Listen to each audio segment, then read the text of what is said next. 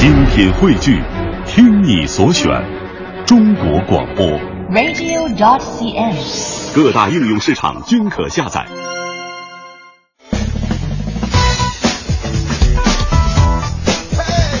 北京时间来到了上午的十点三十七分，欢迎各位继续守候在中央人民广播电台 u Radio 都市之声 FM 一零一点八，正在为您直播的节目是 SOHO 新势力各位好，我是晶晶。我是星源。嗯，在每周三的时候，我们都会迎来一位创业者，是和我们分享他们的创业故事。对，今天的这一位呢，不一样了，怎么不一样了？因为今天这位是在下雪的时候来的。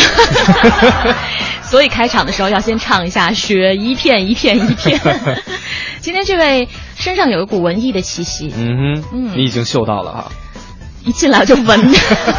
所以文艺的味道是，呃，文艺的味道就是文艺的味道和雪的味道的差别在于，哎，我觉得他们俩有共通之处，哎，就是很都很难得是吗？新。啊，清新啊。对是。那要是大，那那是小雪吧？要是大雪呢？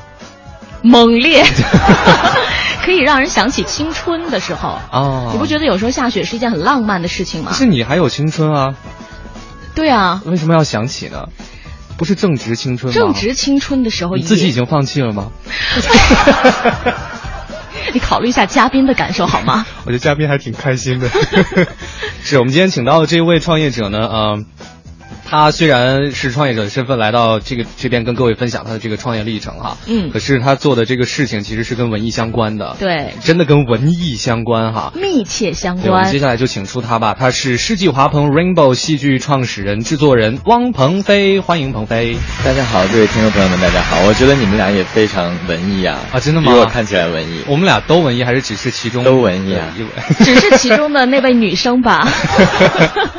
是，今天请啊、呃这个鹏飞过来呢，跟我们分享一下他的这个创业的一些历程、一些故事哈。对，呃，他很年轻，非常年轻，真的，只比你大一点点。对，啊看到人生的差距比你小很多。我一直觉得我比你们俩都小的，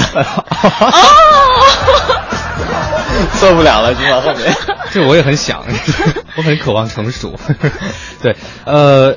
鹏飞，你做的是跟戏剧有关的哈对，但是是你你是什么时候开始想要做创业这件事情的？嗯，其实说实话，刚开始的时候没有说一定要做公司。嗯刚开始的时候，可能相对来说目的比较单纯。嗯那大学，因为我是本身学艺术管理的嘛，嗯在戏剧学院学艺术管管理对，所以其实就一直学的是演出制作，所以哦对舞台行业非常有情感。是然后在大三的时候就很想有表达欲望，嗯想自己做一个想说话的戏。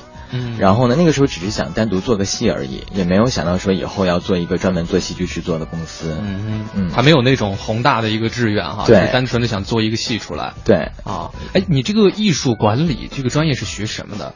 其实当时我们那时候是分了演出制作和剧院团管理。哦啊、但其实学的差不多，我们主要还是学就演出制作比较多。嗯，对，所以算是我觉得我一直比较幸运的，就是我没有偏离自己曾经爱好的这个专业。嗯，嗯，一直坚持在这个行业里面吧。对，所以就是你要接触到，比如说有一个舞台剧的方方面面啊，嗯就是每个部分你都要了解，然后大概还要知道它要花多少钱。对是这样的一个专业吗？嗯、对，是 算是。就是啊是要统筹的那种。对对对对，而且这个专业会重点接触的就是戏剧嘛。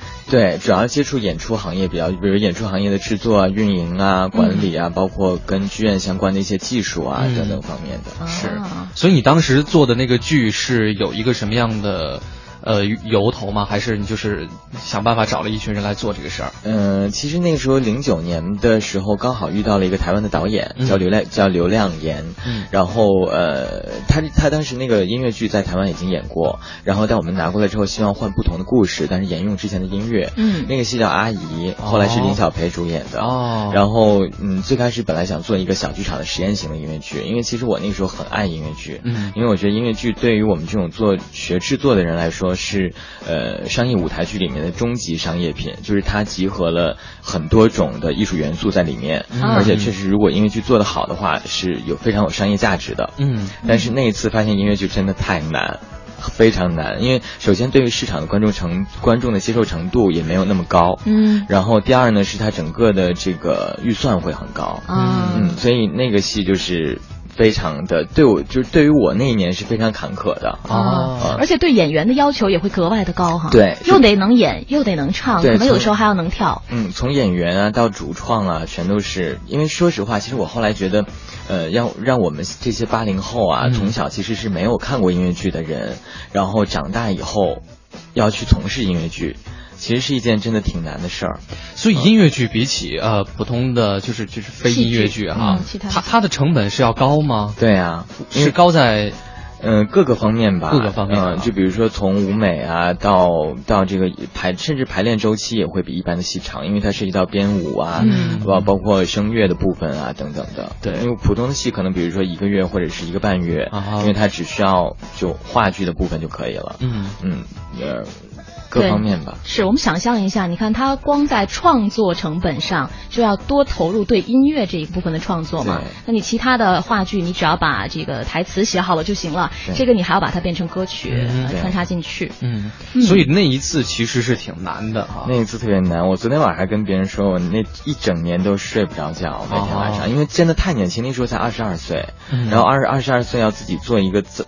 我本来是想做一个小小剧场的实验性的音乐剧，结果后来阴差阳错，到最后就变成了大剧场的戏。哦，越做越大。第一个戏就是一个大剧场的音乐剧，还是两岸合作的。然后一个二十二岁的人，我那时候就觉得压力太大了。是，你那个时候有有一些伙伴来帮你吗？还是你都是一个人在做？也算有啊，也算有，但是主要主要责任还是自己在扛。而且因为可能确实是从最开始的，包括我的戏啊，包括整个这个团队，就还是一个制作中心制的团队。嗯，那可能跟国外的一些，比如像百老汇他们的团队比较类似，所有的人员啊，组成部分都是我自己一个人来挑选，嗯，啊，包括从导演啊，到到编剧啊，到编舞啊，到演员。制作中心制的意思是制作人为中心吗？对，就是就是你来说的算，对，就是对，就是所有的这个工种，至少在人员的选择上，可能主要是，当然演员可能还是要跟导演一起选，嗯，啊，包括呃，在日后进了排练场以。后的创作阶段，我还主要会交给演，呃，主要会交给导演去做，嗯啊，但是至少在初期，从从这个创意上到策划上，到人员大约的搭配上，啊，甚至到大约的走向上，都是有制作人来为核心的。哎，听你这么讲完，我就在想啊，好像你的情况是，虽然你自己对戏剧很有理想，很有追求，但。做第一个音乐剧，感觉是被慢慢的推到那个位置上去的。其实有一些，而且当时确实是做完那个戏以后呢。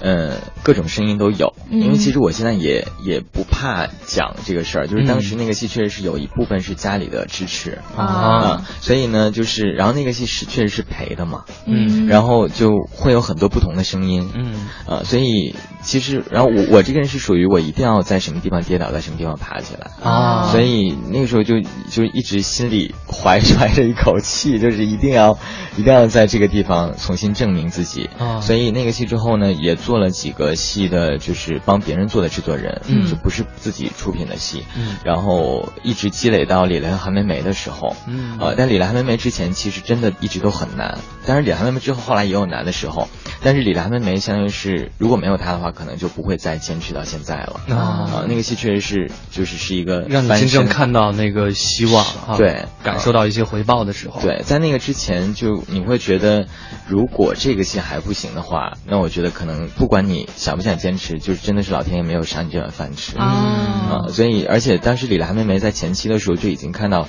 从从她整个的话题性，然后到剧本到演员的选择，因为那时候本来打比方说，我我就从策策划期我就觉得蒋小涵很合适，嗯，因为蒋小涵首先作为一个八零后的童星，很符合这种八零后的集体怀旧的元素，嗯，然后第二呢是他整个形象都很像那个韩梅梅的剧本在课本里面，是，所以后来然后他又中间本来是不能。演的，然后后来就是有有非常多的机缘巧合吧，所以在各个方面上我都是挺满意的。那我这我真的觉得，如果在这种情况下这个戏还不行的话。还是没有得，你就真的不懂了哈。对，我就真的觉得我可能要去干别的了 啊。对你自己的职业生涯来讲，这是一个很重要的节点哈。对，看来对他也有很多的故事要聊哈，要讲。那我们现在的时间稍作休息，先来关注一段路面上的交通情况，稍后回来。北京时间的十点五十一分，欢迎各位继续回到搜好新势力，我是清源，我是晶晶。我们今天做客直播间的这位创业者呢是。世纪华鹏 Rainbow 戏剧的制作人、创始人啊，嗯汪鹏飞先生。嗯，欢你好，迎。静源，你好，晶晶，我是汪鹏飞。是，哎，我刚刚突然在想哈，就是二十二岁，然后做制作人，嗯，还是制作中心制，这个其实是很恐怖的，你知道吗？就是大家凭什么要听你的？对啊会有这方面的压力吧？。会，所以就是我那个时候在早几年的时候，一直说自己何德何能。啊 后来包括李兰梅梅的时候，也是所有剧组的人全都是大师哥师姐。哦然后有的，比如像我们的舞美设计师比我大十届，哦然后我们的导演也是要比我大六届。对，而且可能很多都是你们一个学校的吧？对，那所以怎么办？就是他们说，可能我是属于那种，第一是，嗯，我后来觉得大家愿意跟我一起工作，一方面是也是看到我身上真的有对戏剧的执着，嗯，然后胆子也真的很大，是。然后就是有自己想做的东西，然后最主要还是大家平常沟通起来还是会像像朋友一样。嗯。啊，但当然就是，比如说很多事情都是大家一起来商量，嗯。但当然，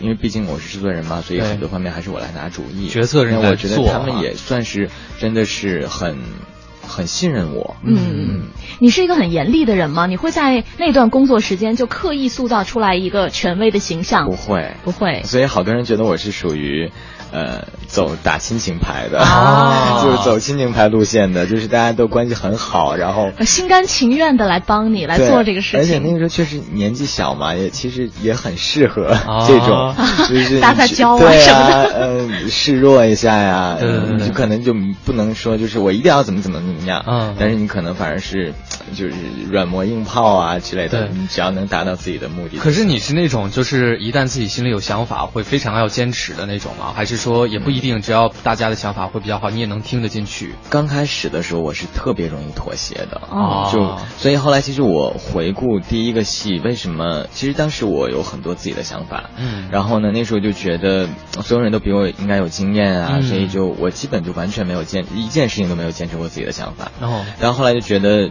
你做既既然自己作为制作人，就像你找导演过来一样，就是，呃，你要一旦确定是他来做这件事情，你要完全的相信他。嗯所以，而且不管是制作人还是导演，你首先对他的判断是这个人是有在艺术水准或者是在各个方面他是有判断力的。嗯啊，所以到后来呢，就是我觉得有一些有一些大体方向的，我还是要有把控的，嗯就不能太太随意了，或者不能太容易被别人的想法动摇。左右哈但当然，就像你说的，如果是在艺术创作上的，我还是希望大家能一起，嗯。就只要是大的方向没有偏离，肯定还是大家都有很多自己的空间的。嗯。嗯，就比如说你讲到你第一次做那个音乐剧的时候，可能效果不是特别的好啊，所以就是这个收入的这个部分，嗯。会不会也让你去反思自己说，是不是我也没有必要再听你们所有的意见了？嗯，不能不能完全，因为我不知道有没有主当时那个戏的主台在听节啊目。问了一个很难答的问题。对，对，但是就是我我是说，就是说这个是对于个人的一个、一个日后的一个一个怎么讲？对，那个是个人成长重新梳理吧对对对成长很多。就我后来也也很感谢那一年，就是过得很痛苦，嗯因为如果没有零九年那一年，可能后来也不会对。成相对成长的确实是同龄人里面比较快的。对对嗯，对，因为其实我我问那个问题的意思是说，未必是因为大家的决策导致了这样一个结果哈，说不定你当时一味坚持自己也也可能不大好，但是不一样的是，因为大家这样说，你可能会觉得说啊，对我我听了你们所有人的意思，可是也未必是特别好。这个东西其实有的时候是要，就像我们说的，就后来像后青春期的诗那个戏里面说的，就是梦想和现实要有所折中一样。嗯就是你的意见和别人的意见也是要，就是看你把握到一个什么样的度嘛。对嗯，就像我说的，现在可能就是在大体方向上我有一个把控，嗯但是其他方面只要不偏离嗯这个大的方向就没有问题。是所以但那个时候是连大方向可能都会容易偏离。会很动摇的哈。对对嗯，所以你不是一个偏执的人哈。嗯，对，那绝对不是。我甚至是有的时候，我觉得公司的人觉得我太好说话了。啊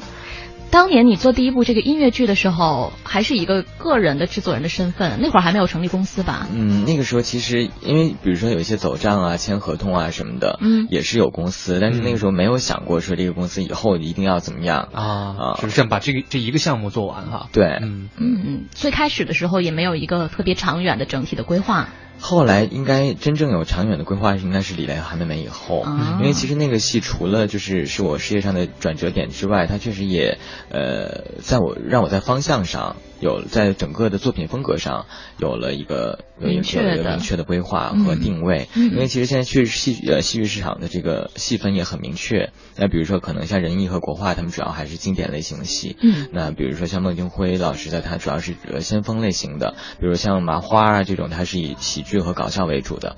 所以从李兰妹妹开始，我们那时候的定位路线就是青春的舞台剧。哎，看来这真的是一部非常重要的作品哈。对对，锁定的人群就是晶晶这样，想要去寻找青后春的感觉。的，对。你学英语的时候，在中学，啊你接触过他们俩的？我小学的时候学的，啊，到底是哪一年的？好烦，聊不下去了。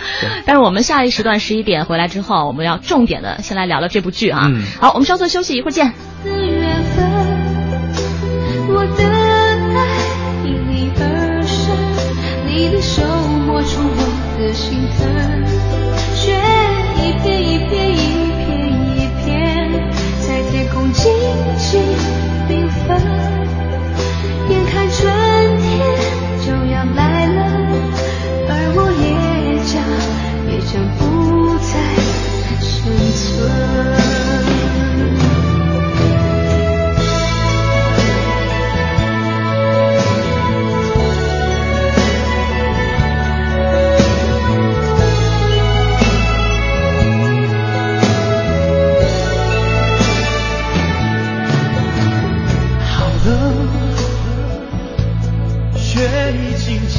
得那么深。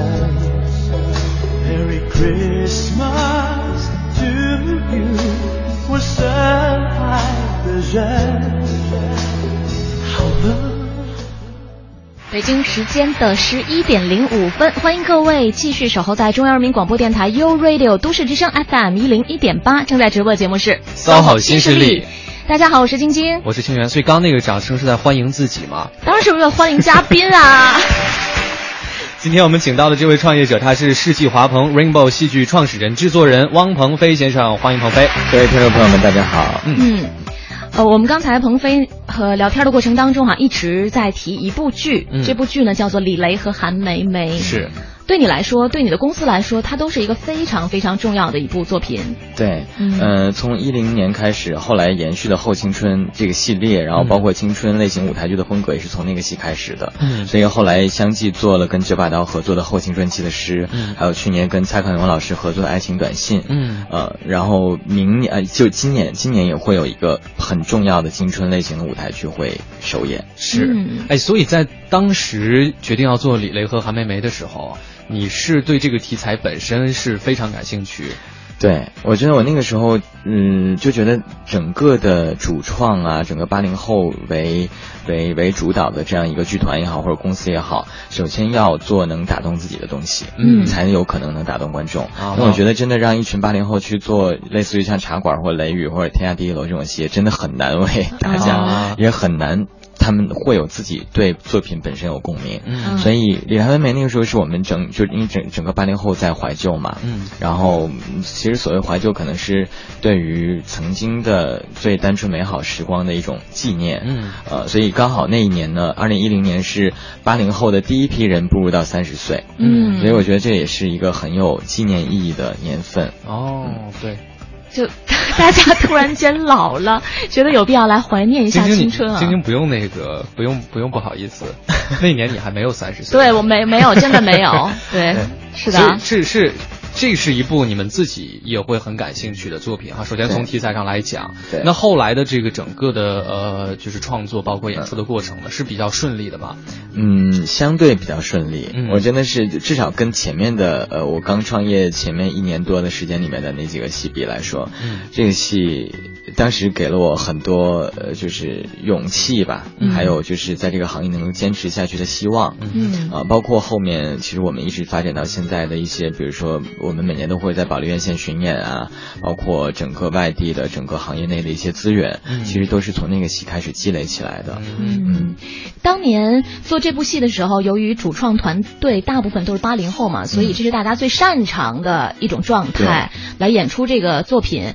那你是之前就已经想好我要做一系列的这个青春系列，还是因为它取得了特别大的成功，你想到哎，那我们不如就重点先来打造一些自己擅长的这些其实应该是在创作过过程中，你就会发现，呃，比如说像我之前做过音乐剧，然后也做过喜剧类型的戏，嗯。是在李海梅梅创作过程中，你会发现啊，原来这这些人，包括我自己，最适合的就是这个东西。嗯就是你在做这个东西的时候，你会发现这一点。所以后来确实是还没做完的时候，就有想过要不要做，比如像《李兰妹妹二》啊或者什么的。但后来那时候也觉得做戏剧的话，呃做续集的话，可能容易把之前的东西。呃，一些一些这个重点吧，可能会让大家觉得太过于市场化了，嗯就是你一直在盯着这个不放。是，所以讲好听的叫乘胜追击哈，对，不不好听的，反正就是也就就这么就这些东西了，就翻过来覆过去。对，啊因为那时候啊包括跟所有人见面，别人都会介绍说啊，这个是李雷和韩梅梅的制作人，嗯，然后整整以后就是这是李雷和韩梅梅一二三的制作人。对整整整整那两年，我就觉得一直是，我我不想再用这个 title 了，啊就自己的名字都被大家忘了，快。嗯，后来觉得就还是希望能够有更多的作品吧，所以那个之后，包括做的后青春期的诗，其实，呃，是从不同角度在诠释青春。嗯因为像后青春期的诗，其实讲的就是不要成为我们不想成为的那种人。嗯所以其实这几个戏都还是很正能量的。嗯那一直到去年跟蔡康永合作的《爱情短信》呢，他可能就是又从爱情角度讲了人在青春过程中在感情上的成长。嗯，所以会从不同的角度来切入吧，对于青春概念的理解。对嗯，呃，我觉得可能在你你这部剧之前的部分讲成就感是挺难的一件事儿哈，因为可能就没有太好嘛。呃，但是我其实特别好奇，因为作为你这样的一个身份啊，就是又是在做艺术的部分，然后但是同时其实你必须要考虑的这个收入的东西嘛，你又开公司，你还有很多员工要去照顾，你的成就感的来源是什么？是过程还是真的看到那个票房比较好的时候会比较开心？都会有，但是我觉得我自己印象最深刻的就是我经常说做演出是一种现场的互动嘛。嗯我觉得包括我们经常去外地演出，在之前的时候都是我自己带队啊，自己甚至盯妆台什么的，那时候真的特别辛苦，而且经常会有连夜演出。是。就是在什么时候你会觉得一切都值得呢？就是在每一场演出完，然后观众起立鼓掌谢幕的时候，那时候你就会觉得真的一切都是值得的。嗯是。那是最心潮澎湃的一对，我觉得这个可能也是就是影视剧所没有的，对。嗯就是观众给你的东西是最直接的，是。包括到每一个呃，不管是笑点还是哭点，观众给你的反应。嗯。呃，就像这次吴念真老师，因为我们这次合作《台北上午零时》这个戏，他就说他后来为什么从做影视电影，他在电影上有那么大的成就，后来又回来做舞台剧，就是他觉得他到这个年纪之后。就是从最开始的见山是山到见山不是山，到现在又是见山是山，嗯他开始怀念自己小的时候在村子里面给老人讲信、念信的那个状态。嗯他觉得舞台剧非常像是在给观众做一种非常直接的交流。对啊、你能看到他们哭，能看到他们笑，甚至每场结束的时候，你能看到他们很多在调查问卷上给你很很很很长的留言。嗯呃，那个其实我觉得是最有最有成就感的。对但当然其他方面是，就比如说像一些经济上啊，或者是在票房上啊，这个是当然是取决于你能不能做下去，能不能把这种成就感延续下去的一个啊非常重要的因素。是嗯是因为这个就是他的身份决定的，嗯他又要照顾艺术，但必须要考虑市场。就像我们今天聊这个创业的部分嘛，哎，你怎么来把握把艺术转化为生产力这样的一种关系呢？嗯，有前前几年有好多业内的人觉得我是太营销先行了。哦，所以营销先行就是我永远会找一个可能比较有市场话题的点，比如说像李的韩梅梅，然后包括像后继人期的诗，当时其实也是九把刀的。好那些年我们一起追的那个女孩、嗯那个电影，嗯呃，上的前后，上映的前后，呃，然后包括去年跟蔡康永的合作，嗯也是像蔡康永啊、小 S 啊都来到现场，呃，会为这个戏做一些这个预热啊、宣传什么的。所以，然后包括蔡康永那个给未知恋人的爱情短信，在微博上也很红嘛，嗯所以大家就都觉得我好像是太市场化那，种借势的感觉对啊。，但是其实是因为我之前真的做过不市场化的戏，嗯 因为因为其实我我的目的是我我觉得要让戏剧变得大众化，嗯。或者即使不会像电影那么大众化，但我希望能更多的人关注到，嗯。呃，否则的话就变成你自己在给自己讲，或者永远在给那么一小一小部分的人在讲，嗯。那这个行业也很难有大的发展。所以我觉得戏好不好当然很重要，但是首先有一个最重要的点是要让观众走进来，嗯。才能看到戏好不好。嗯。比如我之前做过一个戏，是一个小剧场的戏，其实戏真的很好，但是就完全没有卖点，嗯啊，没有明星，没有名导，没有话题性，宣传可能都很难，所以。没有观众来的，嗯就是你也没没有办法谈到口碑啊、或者传播这件事，因为都没人看。对，所以就是我我觉得就是市场和和艺术的结合是。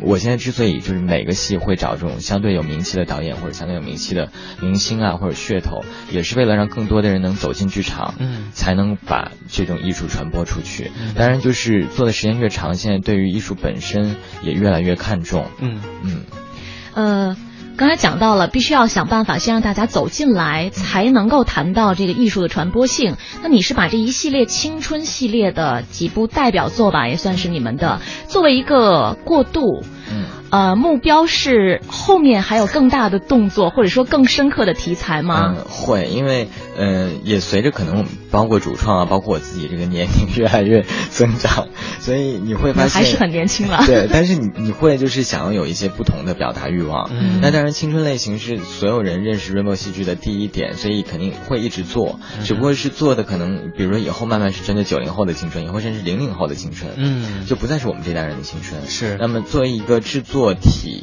作为一个制作机构和一个公司来说，你肯定也要开辟更多的产品线。嗯所以我们现在除了青春类型的戏之外，从去年开始做了加菲猫的儿童剧。哦呃，然后儿童剧这条产品线可能主要是以国外的流行形象的版权引进为主。嗯然后呢，除此之外，就是现在也马上要在国家大剧院首演的吴念真老师的戏叫《台北上午零时》。嗯那这个戏我们也是跟台湾绿光剧团做的一个版权合作、版权引进的形式。嗯啊，那我们也是希望通过吴念真老师的舞台剧的作品呢，能够呃开辟我们更更呃在这个年龄层更高一点的这部分的受众人群。嗯，呃，所以现在是这三条产品线是针对不同年龄层而打造的。所以就是野心越来越大了啊。哎，铺展的越来越全面了。嗯，北京时间的十一点十六分，各位正在锁定收听的是中央人民广播电台 U Radio 都市之声 FM 一零一点八，我是清源。我是晶晶，我们是 SOHO 新势力。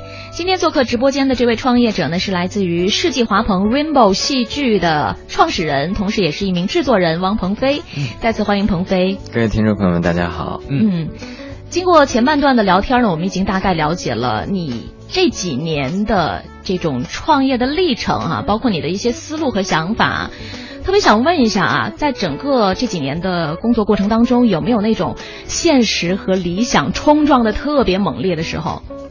嗯，我觉得有我特别这个纠结的时候，就是要不要继续下去，嗯要不要坚持下去。其实有有曾经有几度，嗯呃，我印象中最深刻的是二零一二年的下半年，嗯，然后可怎么了？发生什么了？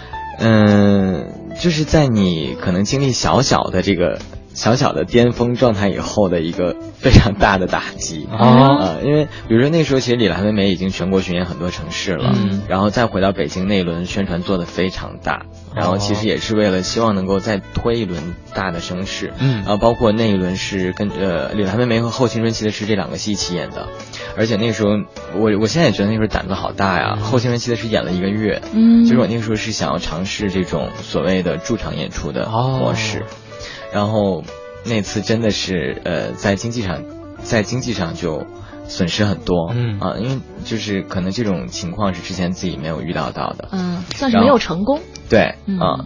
所以其实也算是当时的这个对市场的判断的一个失误吧。嗯所以，而且那一次呢，是到后来我呃，可以说在不管是精力、物力，还是人力上，还是身边资源的这个运用上，已经我觉得我我已经把自己耗尽了。哦就是我把我所有的精力都用进去了。是我能我能我可以你可以付尝试的方法出的这些东西都已经付出了，然后还是这样的结果，你就会觉得突然不知道自己应该做什么。了。哦，嗯。就重点不是你没做什么，而是你什么都做了，对。竟然是这样的对，因为那个时候就跟零九年不一样，就比如说零九年最开始创业的时候的那个戏的可能不是特别成功，嗯。那你也会很遗憾，嗯。但你会觉得我还有很多东西没有发挥出来，嗯所以状态是不一样的。嗯然后零二呃一二年那时候就觉得我已经把自己耗尽了，嗯我就是会没有特别没有方向感。那会儿是哦自己想找原因，但找不到吗？对，哦真的也是呃，因为确实是可能像舞台剧这种东西啊，它像电影、电视剧一样的，有的时候要它有很多。不可抗的因素，比如说市场的接受程度，嗯。比如现甚至是这段时间的有没有其他的同同类型的这个产品之类的，所以并不是说我这个东西好或者就一定会有人买账，嗯。呃，有很多真的是没有办法提前判断，嗯。而且再加上那个时候对于就不像比如说我现在可能后面的计划有很多，但那个时候对于后面的计划也是比较茫然的，啊、嗯都是在摸索阶段。啊，就比如说像我刚才说儿童剧，其实很早之前就想做，嗯但是因为我还是要坚持，你不管做什么，一定要想出你跟别人至少有差别的地方。呃，那比如说，呃，中国儿艺或者北京儿艺的儿童剧已经做的那么好那么多了，那你如果要做儿童剧，用什么在市场上跟他们竞争？嗯所以也是后来想了两三年之后，一直碰到加菲猫，才觉得啊，这种国外流行形象的可能是比较适合我来做的。嗯，呃，因为可能就相对来说跟他们的风格上会稍微有一些差异化。对嗯，哎，这个我我想象了一下，那真的是一种深深的无力感，对，对应该是，对就是就是已经不知道还能再做什么了，对对对，而且就是那半年的经济状况也不好啊，还有这方面的压力，对啊，所以就是整个压力都很大。所以后来怎么调整出来的？是有人来开导你吗？还是你突然遇见了什么人？还是你自己想清楚了？没有，后来就是我想，我想了很长时间，啊然后包括那个时候确实在各方面压力很大，但是我觉得，呃，还是要坚持。嗯就是也从各个方面吧，就比如说，呃，从整个市场上对于未来市场的这个憧憬和希望，因为我还是对于中国日后的，但也有可能是二十年以后，有可能是三十年以后，嗯但是我对于日后的中国舞台剧的发展还是非常有信心的。那就比如说像我们经常看日本四季剧团，嗯那四季剧团它可能，当然它是日本最大的团，也是亚洲最大的团，所以它每年能达到三千多场的演出，然后它每年的年营业额能达到十六个亿人民币。哦啊，但是当然你在做舞台剧这个行业，你一定就是不要跟别的行业比，嗯所以因为如果别的行业亚洲最大的一定不只是十六个亿人民币，对吧？没错但是你做这个行业，你首先就是要想好，你可能不是完全为了那么大的金钱去的，嗯但是我觉得我还是希望能够就是证明自己或者证明这个行业，嗯不是像很多人觉得做戏剧就一定很苦啊，嗯或者赚的钱很少啊。所以其实我之前包括跟我合作的演员和工作人工作人员，我会特别注意到这一点，嗯就是我不希望让他们觉得跟影视剧有太大太大差别。嗯啊，所以我会尽量的调整这个薪水部分，对自己当然也会比较累。哎，所以其实创业这个过程应该是会消耗人的那个激情的啊，嗯，但是人的激情又需需要补充吧，所以不然的话，你可能就就消耗完了。就像你遇到这样的情况，如果太多的话，真的不知道该怎么办。对那你要怎么样去去补充这些东西？一方面就是你会回头想想之前这几年的积累和坚持，如果现在放弃，真的太可惜了。嗯因为我已经看到，就这几年，就从零九年我创业一直到现在，其实身边有一些当时差不多类似的民营戏剧团队都没有了。嗯然后现在就其实已经在坚持现在，还在做的民营的这种制作戏戏剧的制作机构。就很少了，嗯所以就是大家都知道，就坚持到现在已经很不容易了，嗯所以大家都在等那个市场的爆发点啊，或者是市场的春天。觉得这会儿要是放弃了，真的太可惜哈。对，哦而且嗯，确实是就像我说的，我觉得之前那么多人劝我说你为什么不去做影视啊？嗯因为我好多同班同学现在都在做影视，也做得很好。对啊嗯，然后就是你要为你曾经的选择负责，嗯哈呃，你要在这条路上。至少做出来一定的成绩，嗯我觉得才可以。那我觉得可能有的人也会觉得啊，现在做的也还不错，但我觉得还是要要在市场化、在商业化上吧。嗯啊，因为现在这个呃社会其实也是一个很现实的，对啊，包括我嗯所有的员工啊，所有的合作者，就是你还是要从经济角度或者现实角度出发。嗯那嗯所以还是要企业大到一定的规模的时候，嗯。你才可以说我在这个行业已经做的很成功了。对，所以你刚刚讲到员工的部分啊，嗯。你这个队伍其实应该也是在不断扩扩充的。对，你在吸引人的时候有没有遇到一些问题？就是比如说一开始的时候人比较难招啊之类的。嗯。刚开始的时候肯定会，嗯。然后现在其实也会，啊，现在啊，就是现在公司有十几个人嘛，嗯。但是你还是会觉得，因为因为我觉得这是我最大的一个弱点，也是可以说缺点吧。嗯。啊，就是我在自己创业之前，没有在任何大的企业或者机构做过，嗯，没有没有打工过，，对，嗯。所以就是对于人员管理啊，或者是整个公司规模的这个控制上啊，嗯。各个方面吧，我觉得都很欠缺。会比较随性吗？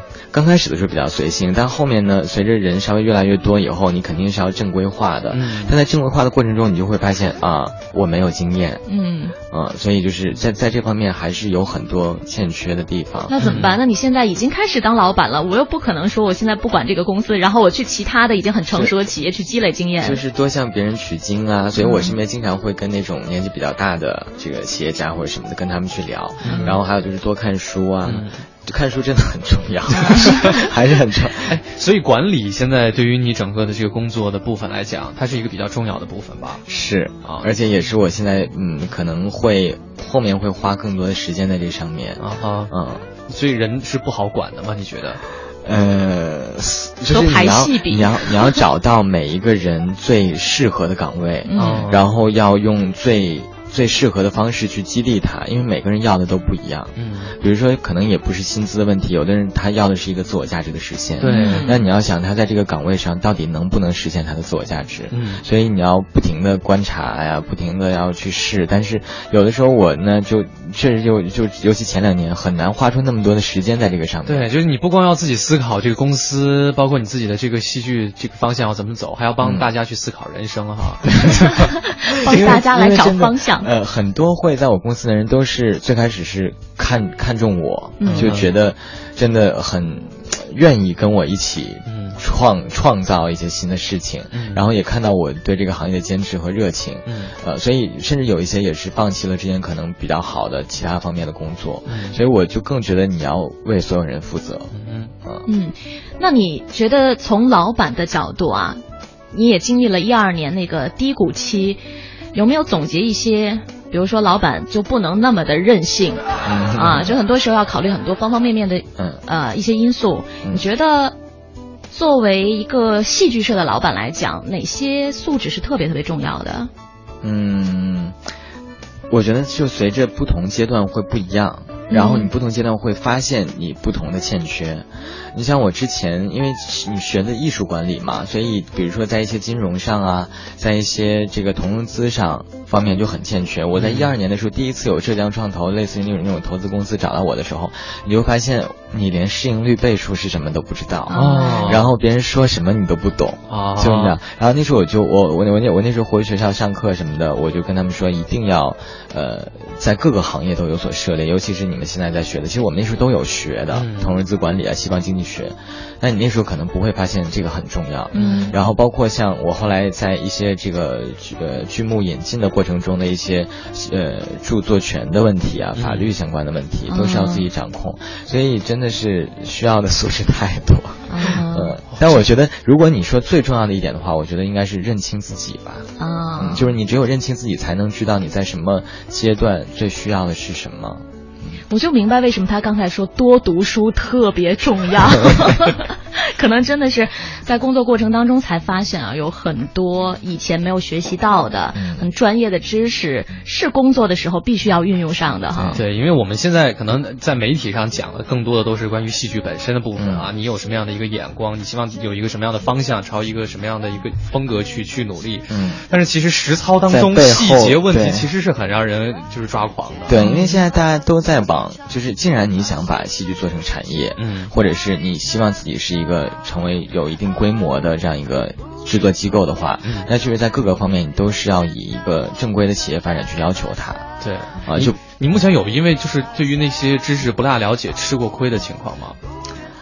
嗯，小亏一直在吃。啊学费还是要交的。对，啊，对对，这个太重要了，这好难呐、真的当这样的一个老板。对呀、所以就像我最近也是觉得，就是我为什么说多看书，就你之前在上学的时候，你看很多书，但是你会发现没有没有实战，所以你很难受用。对对然后到这几年呢，因为你很忙很忙，一直没时间看书，所以其实你积累了很多实践的经验。那这个时候是需要书本再把你拉回来，重新梳理一下，才有可能把自己提升到更高的一个高度上。是、嗯这个时候带着疑问嘛，很有针对性。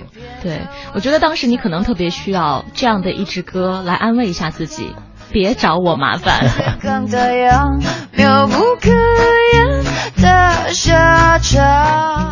一点三十七分，欢迎各位继续回到骚好新势力，新势力我是清源，我是晶晶，嗯，再次欢迎欢迎。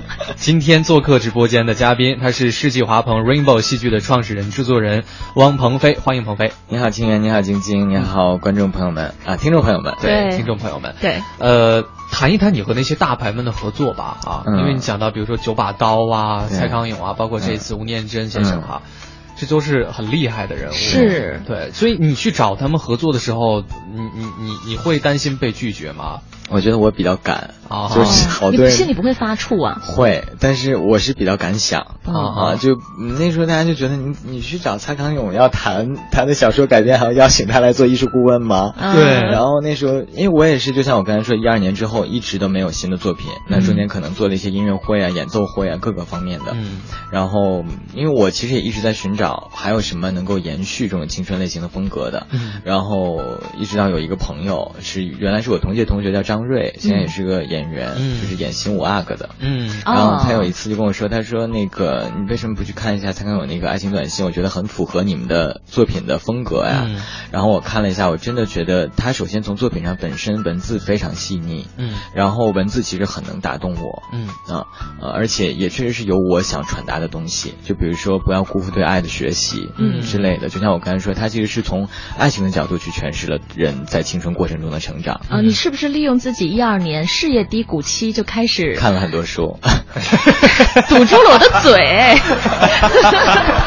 厉害厉害啊！对，因为其实我们很多人回顾青春的时候，爱情其实是重中之重啊，对的一个非常重要的部分。因为之前像《李来还没没》，其实主要讲的是八零后对一个青春的怀旧嘛，嗯然后他讲了很多现实和梦想的冲突，嗯然后像呃后青春期的诗就完全是讲不要成为自己不想成为那种人了，嗯所以没有再专门讲爱情的戏，嗯啊，然后而且确实是呃那个时候，我觉得爱情短信这样的戏对我来说很重要，嗯我就也通过身边的朋友吧，就是找到他经纪人啊什么的，然后一刚开始一直在发邮件，嗯。后来就没有回复。哦。啊，因为我一直在说，就如果有哪怕一点点可能，我希望能够去拜访一次康乐老师，嗯。嗯然后也没有回复，我发哦了很多次，包括公司的简介，包括对这个戏的想法，甚至是包括导演那边的导演阐述、嗯。改编阐述，啊、都有。后来一直到我的那个中间的介绍我们的那个人是嗯。就 GQ 的那个王峰先生，嗯。然后他就说，因为他很了解我，他也知道我心路历程，他也知道为什么我想做这样一个戏，他就说你为什么不直接给蔡康永写一封信，哦，就是你真的就把你最最本真的想法说出来。更，感性一对点。，就你不要，因为真我觉得他们可能每每天也看太多，嗯。这种公司简介或者什么合作邀约之类的。对，嗯，然后后来我就，但那封信写的也写了一个月，写了一个月，十二万字吗？没有没有，其实就只有三三千多字。啊，但是因为就像当时那封信最开头的时候说，就是。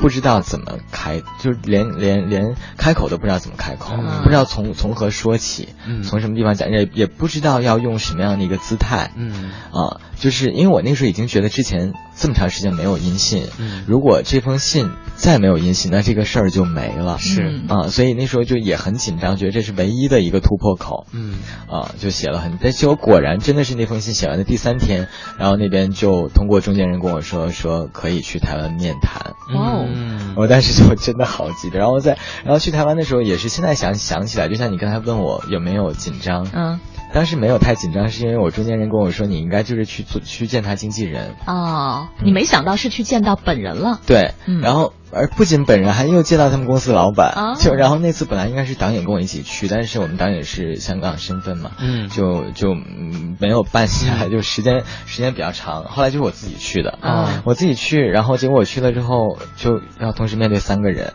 我就有点、哦 很紧张。就他们公司老板，还有蔡康永老师，还有他经纪人，嗯所以我对那天下午还是还是很难忘的。嗯就是因为你要面对不同的问题。嗯。呃，可能有，比如说他老板会从经营上啊，或者是比较现实的角度，然后那蔡康永可能刚开始的时候是没有什么笑容的，哦。嗯，就是他平常其实有时候比较严肃，是啊，然后你也是心很慌啊，哦。你就要讲很多，反正我也是真的特别能说，就是讲了很多我自己的创业的历程啊，就是他也觉得真的很不容易。你们聊了多久啊？那天。三个小时吧，三个小时。我一直想很想去洗手间，只有我自己一个人，我也没法说让人家三个人在那儿等。对，哦我觉得那个场景大概不是像一个合作方在谈谈判啊，嗯很像面试，很像考官在考学生。而且而且自己去考之前还不知道要面三位那个面试官，但同时。还好是我真的是拿了很多，我包括之前的戏的宣传品啊，对。呃，各种简介，然后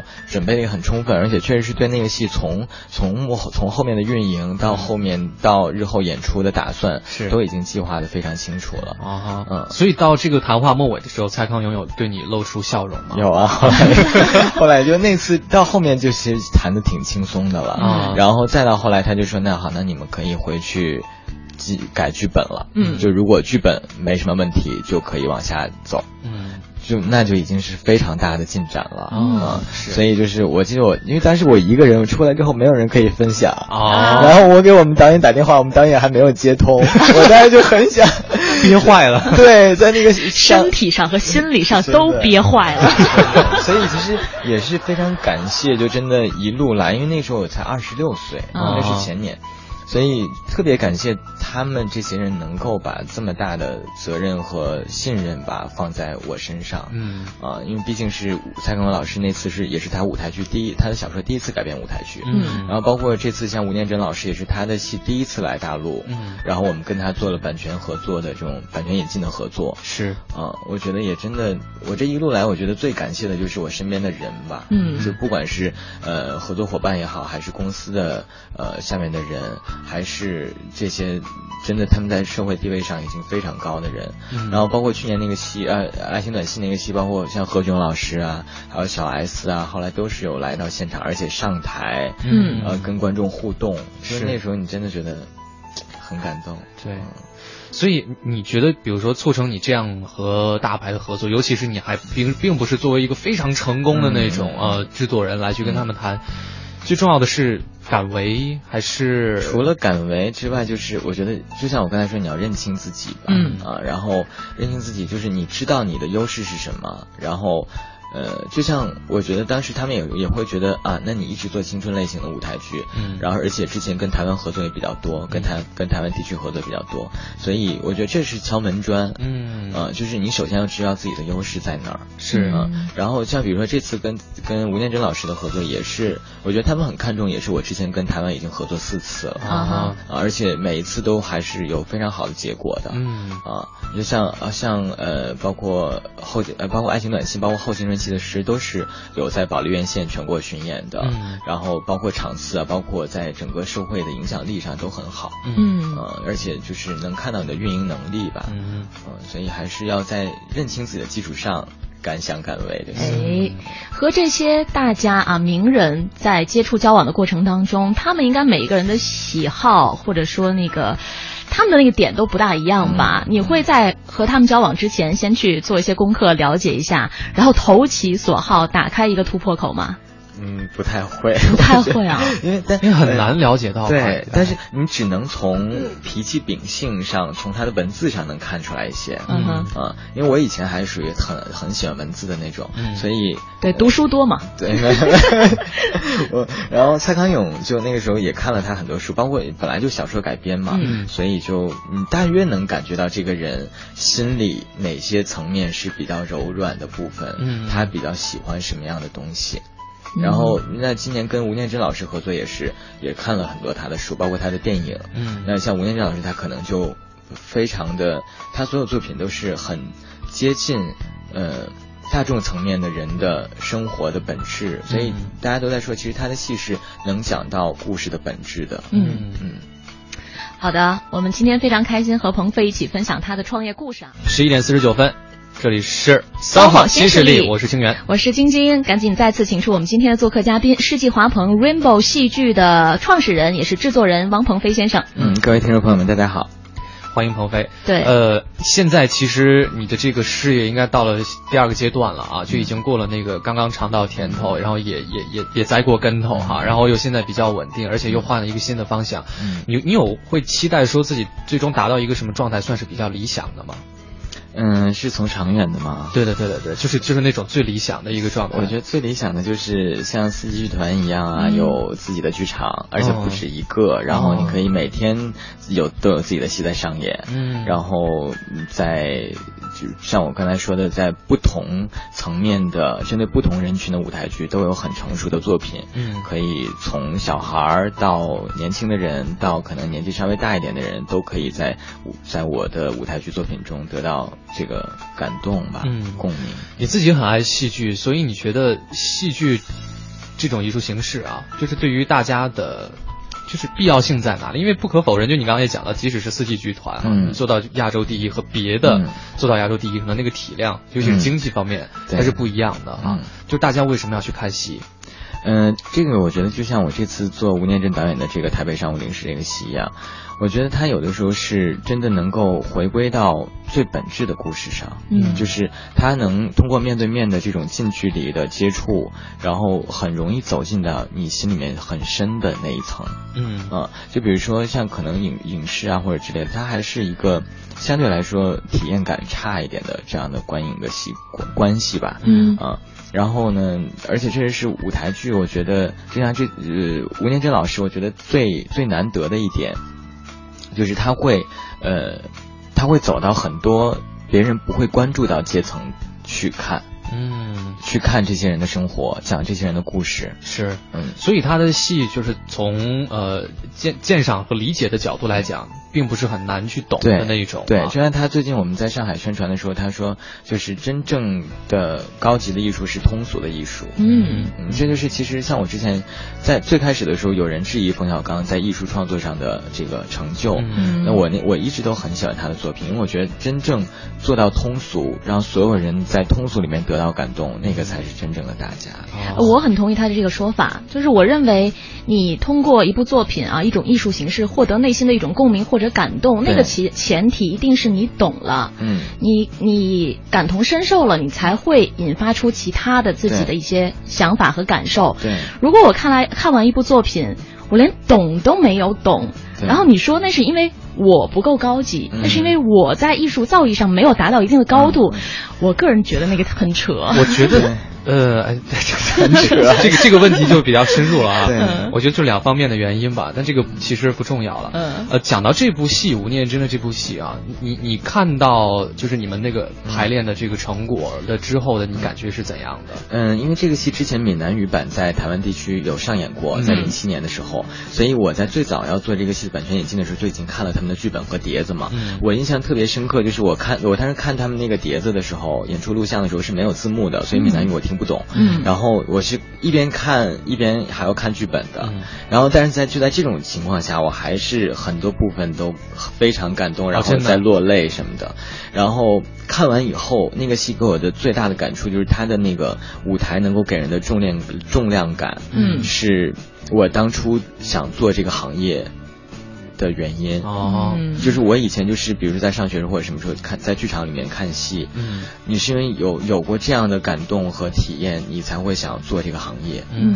嗯。是，所以他讲的是关于，它是一个比较呃故事情感和积淀比较深厚的戏，呃，他讲台湾六十年代一直到两千年初，跨越了四十多年的呃几算是一代人的一个情感经历吧，嗯。